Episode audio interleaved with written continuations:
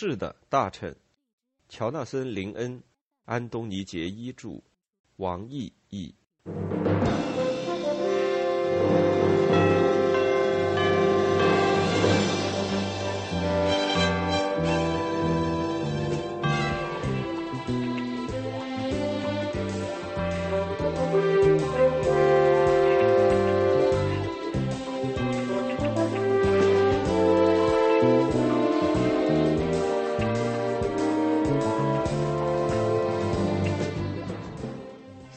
二日，伯纳德今天早上跟我打招呼的样子像只老母鸡。他热诚关切的询问我的健康状况。我想可能是因为我上班有点迟到的缘故，我睡得不太好。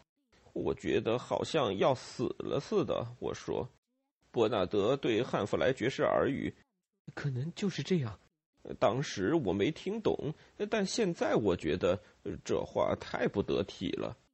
呃，我其实相当愉快。我泄的密已经见效，一条报道已经出现在快报上了。哈克着手限制电话窃听。按照事先的约定，呃，我被称为消息灵通人士。沃尔特没有署名，消息来自本报政治记者。汉弗莱爵士纳闷地说：“他们从哪儿得到的消息？”并且叮嘱了我，我自然不会承认。人们常说，国家是唯一一艘从顶上漏水的船。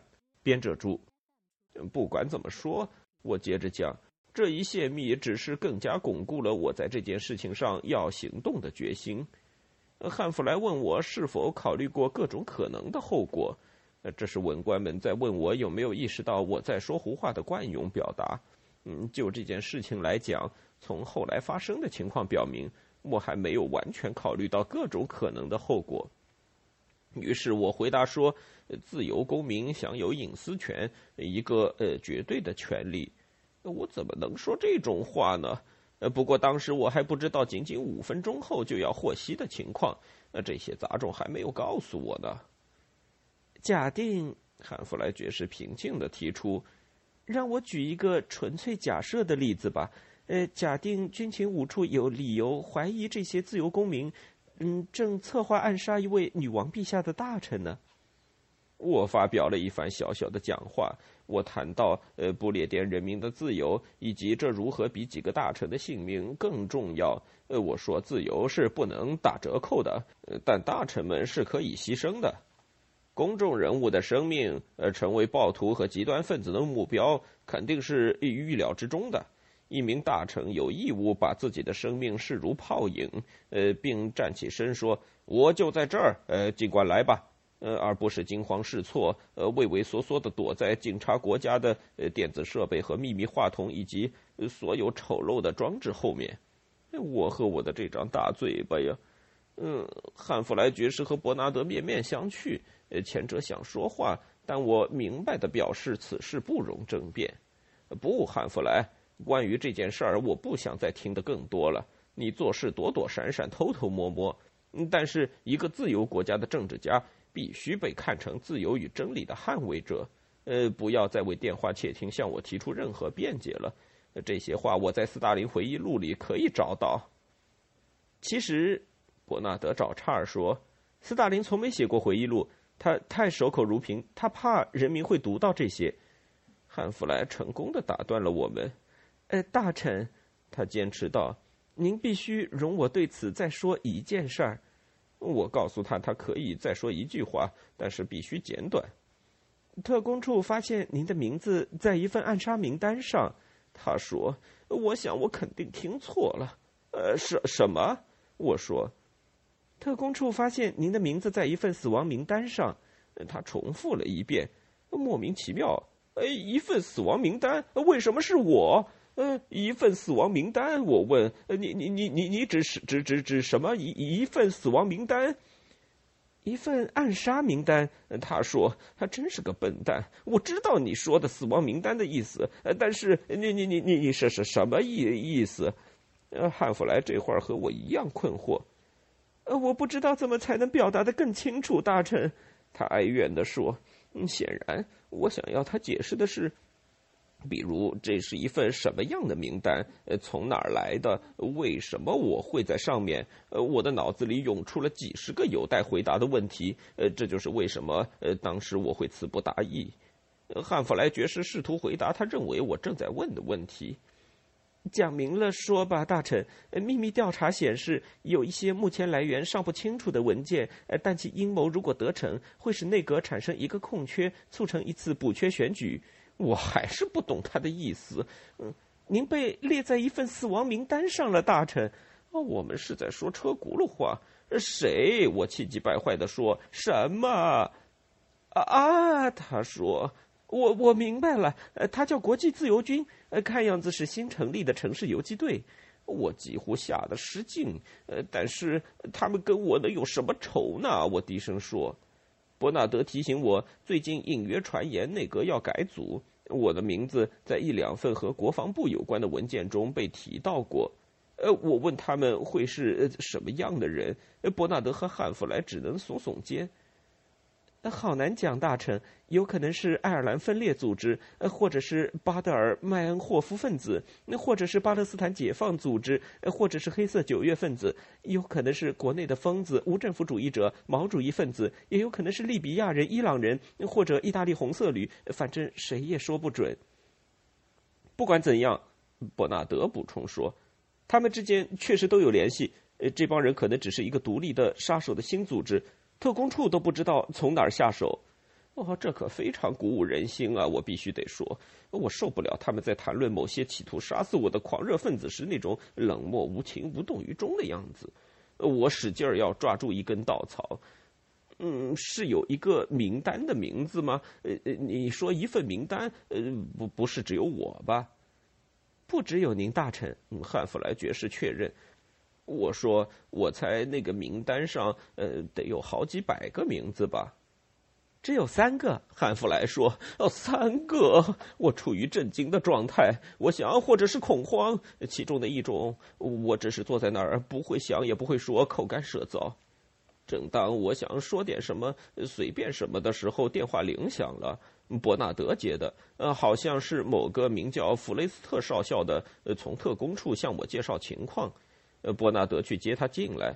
他出门时转过身，用和蔼的语调对我说：“试试从这样一个角度去看问题，大臣。被列进入围名单总是好事，至少他们知道您是谁了。”我眼中冒着火的看着他，嗯，他赶紧走了。汉弗莱爵士补充了背景材料。呃，特工处显然通报了内务大臣，这是惯例。呃，后者建议派侦探来保护我。我看不出来他们能怎么保护我。侦探怎么能保护我不中刺客的子弹呢？没人能，人人都知道这一点。我把这个想法说给汉弗莱听，我大概指望他会反对，呃，但他没有。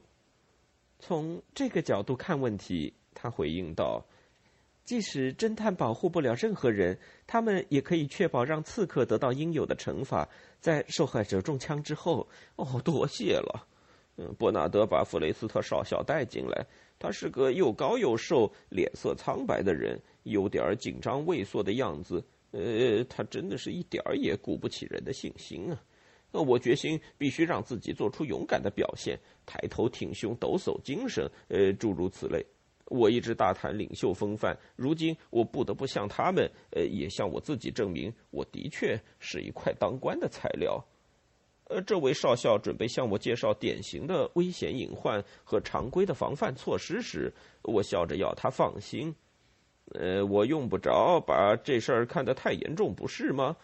我以骑士的潇洒风度问道。这个长官，在一定程度上，这取决于您。呃，但我们确实建议。我打断了他。你瞧，我能理解有些人可能会被吓得惊慌失措。呃，不过。嗯，这就是工作，不是吗？呃，无非是日常生活的一部分。呃，弗雷斯特少校用一种奇怪的目光注视着我。我钦佩您的勇气，长官。他说话的语气仿佛真把我当成了语无伦次的白痴。我肯定我已经显示出了足够的沉着镇定。呃，我得让他说点话了。好吧，开火吧。我说，这是个不祥的比喻。请看一下这个。他说。同时把一份复印件塞到我手里。这里有您需要知道的一切，熟读牢记，而且不要外传。承蒙苏格兰场大都会警察博物馆的好意，借给我们一份安全防范措施，也就是递给哈克的那份文件，其内容不言自明。编者注：安全防范措施，暗杀危险大体分为四类：一、枪弹；二、炸弹；三、毒药；四、意外事故（括号所谓的）。还存在熏死、掐死、刺死、溺死、勒死、一次性剖腹的可能性，但绝大多数在联合王国较为罕见。一、枪弹，狙击手有各种可以隐蔽的地方。一点一，高层建筑物。一点二，与你的汽车并行的另一辆汽车。一点三，在人群中悄悄向你靠近。一点四，作为不速之客出现在你家门口。一点五，藏身于一辆停放的车中；一点六，将手枪伸进你的车窗等。防范措施：一、避开人群；二、远离窗户。你的家中和办公室将安装防弹网状窗帘。三、不得自己开车。四、紧闭车窗，驾车时紧锁车门车窗。五、遇红灯不得停在人行道边。六。如有车辆从你前方横拦，切勿撞击车身中部，应朝任意轮胎转轴方向将其撞开。注意，特工处警员不仅为你开门，还将提供一切可能的保护和掩护。警报器、选区当地警察部门二十四小时巡逻、专用锁、电话监听等等。二、炸弹。二点一，汽车炸弹。每天早晨或在汽车有一段时间无人照看之后。用装在长杆一端的镜子彻底检查汽车底盘的下部。二点二，信件、邮包炸弹不得亲自开封任何邮件，注意，在此期间你的全部邮件由他人转交。三，毒药。三点一，他人馈赠的食物和饮料、巧克力、糖果等皆视为有嫌疑。三点二，早晨检查牛奶瓶盖有无针刺注射的小孔。三点三。避开带伞接近你的陌生人，用伞顶金属部位戳进小大腿的方法。四、意外事故。四点一，跌落，不得在下列地点的边缘走动：一、人行道；二、河流；三、堤防与码头；四、铁路站台。避免乘坐地铁，拥挤的人群中极易作案。四点二，触电，下列家电皆有嫌疑：一、电视机。二电水壶，三面包机，四音响，五电热毯等，这些设备也可以用作耳雷炸弹的引爆装置。四点三窗户，如果被人从下设铁围栏的高窗上推下，头朝下坠落，这样利索些。我把这文件通读了一遍，看起来似乎我幸存的机会微乎其微，呃，但我必须继续保持勇气。呃，弗雷斯特少校走后，我问汉弗莱。警察怎样在这些恐怖分子找到我之前找到他们？呃，这似乎是我唯一的希望。汉弗莱爵士说：“呃，对所有可能的嫌疑分子进行电话窃听和电子监听，是找出这些杂种的最有效手段。”但是他小心翼翼的补充：“这确实会导致对个人隐私难以容忍的侵犯。”我仔细的考虑了他这番话的暗示。于是我得出结论，一个略有不同的结论。尽管我认为他或许误解了我先前说过的话，我解释说：，呃，从另一方面讲，既然民选代表代表的是人民，那么任何对这些民选代表的攻击，呃，在本质上就是对自由和民主的攻击。呃，其理由是清楚的。这种威胁从根本上打击了人民愿受自己选中的领导人管理的不可剥夺的民主权利。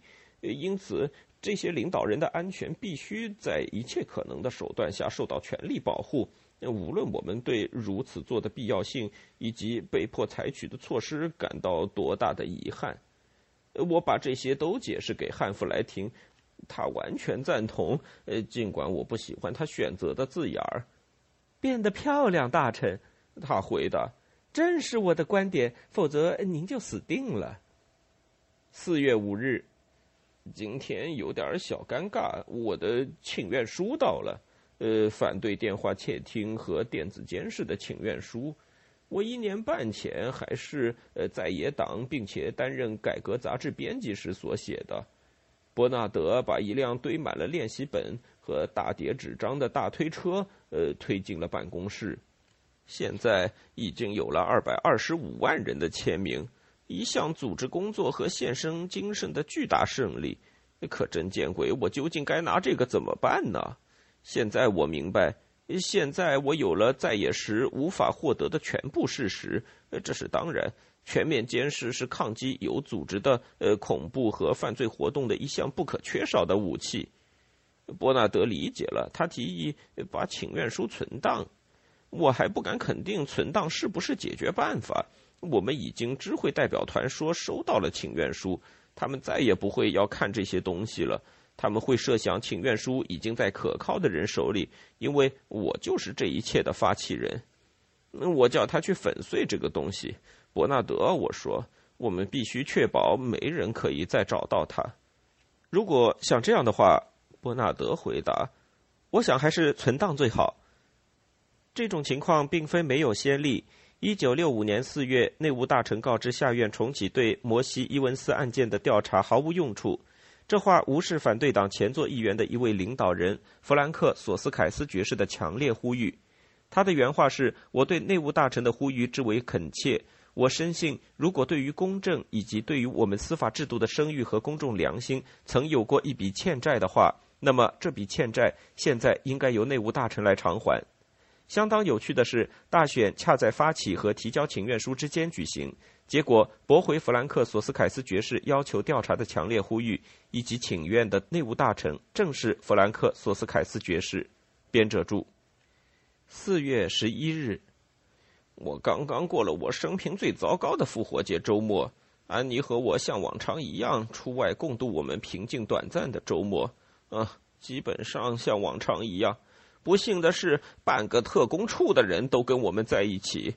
我们到树林里要来个清幽的午后漫步时，那整个地方挤满了条子。他们和善紧密地跟着我们，呃，着意保护。可是导致安妮和我除了谈天气之外都没话可说。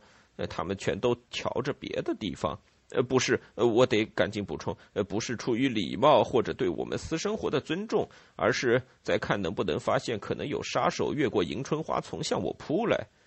我们到一家可爱的餐馆吃午饭，嗯，似乎整个苏格兰场的人也都来了。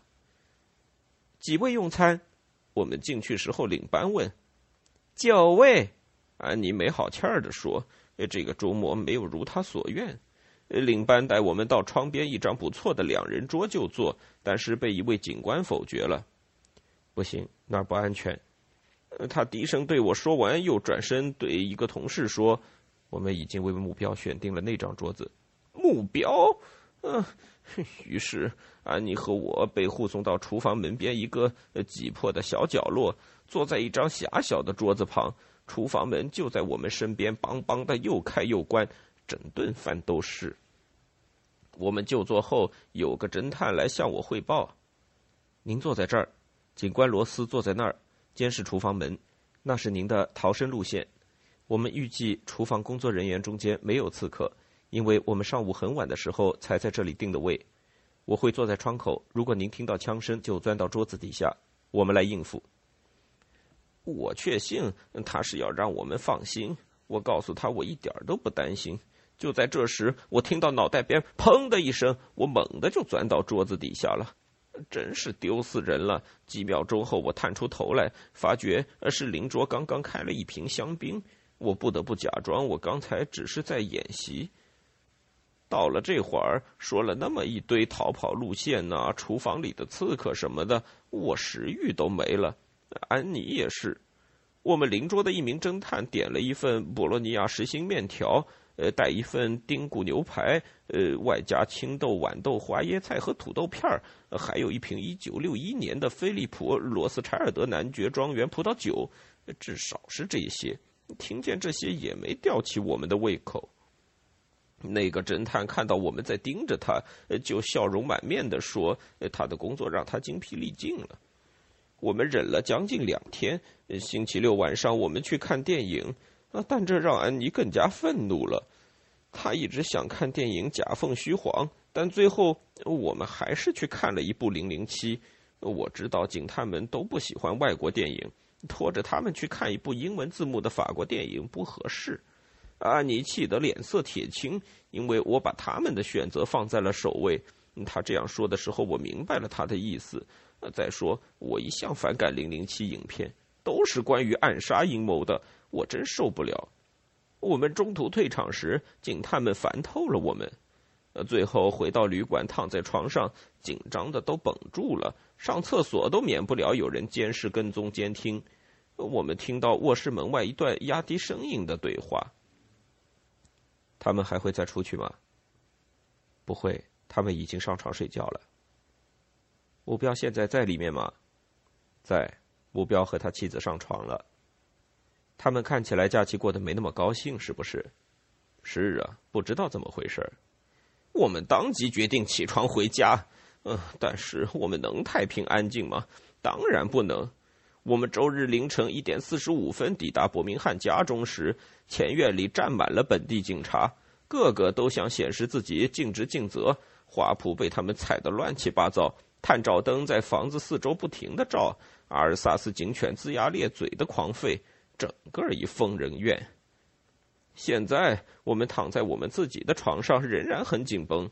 嗯，在巡警检查一番之前，还是不能上厕所。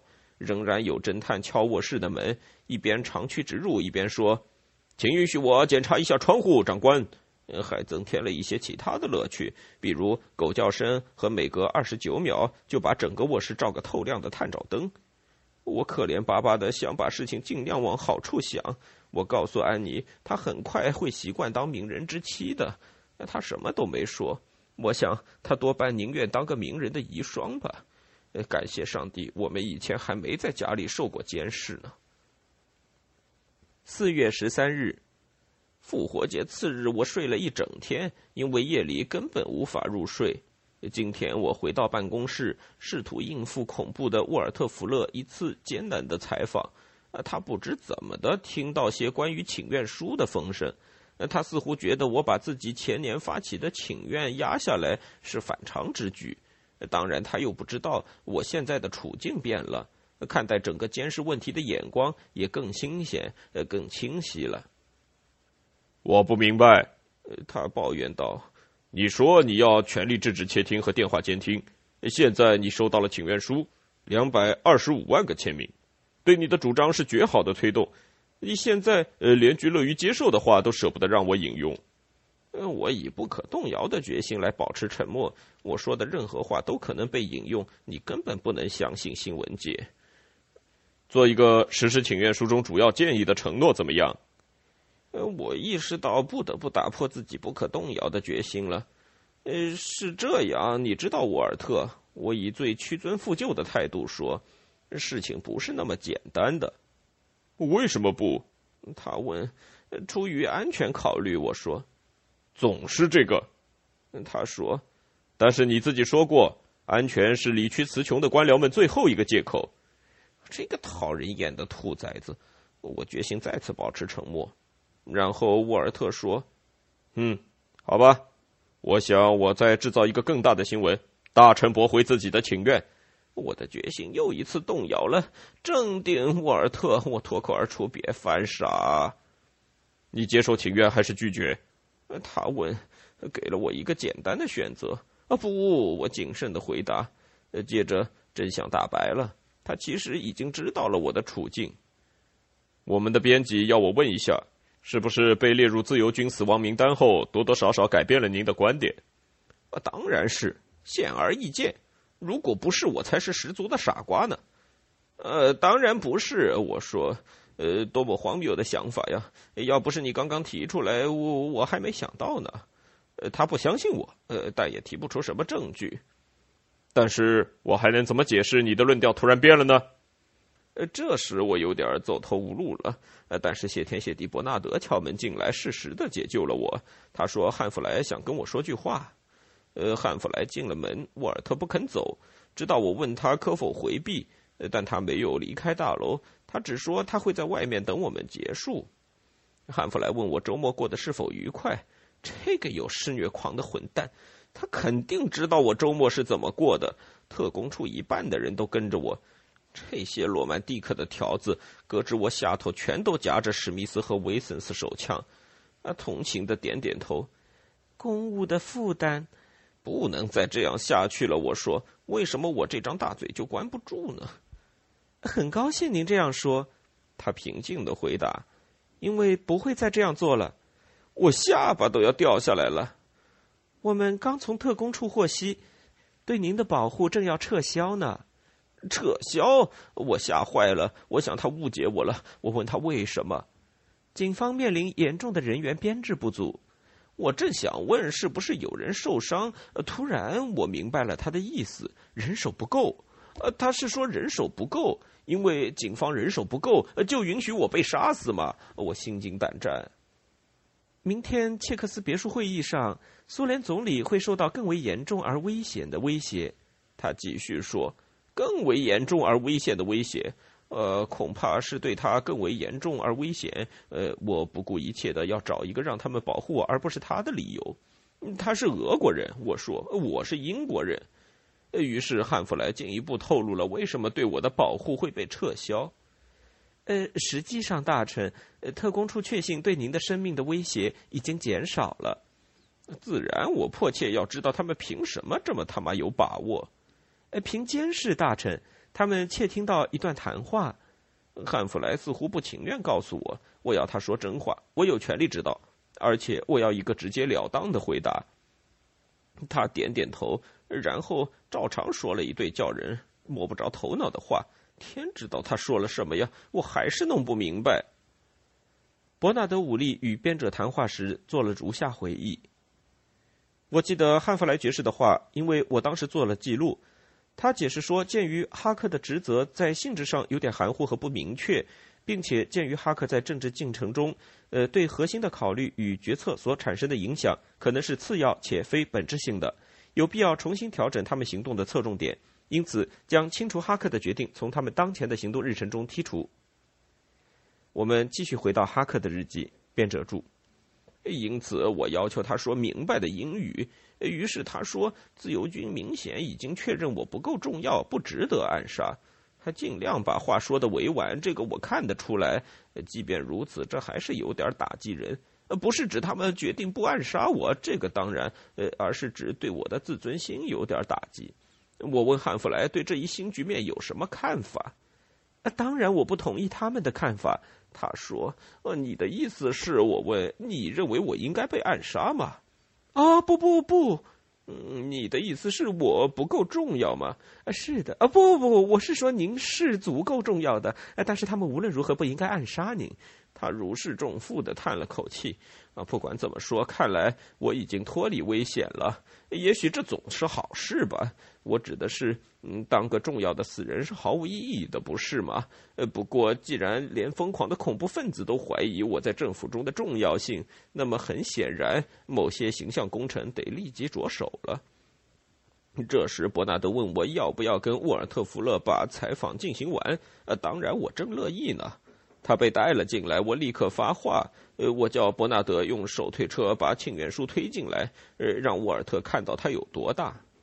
伯纳德说：“请愿书？呃，可我以为您说……啊，是的，我说过。”我赶紧打断他：“ 你能把它弄来吗，伯纳德？”啊，他仍然一脸茫然。用直觉，伯纳德。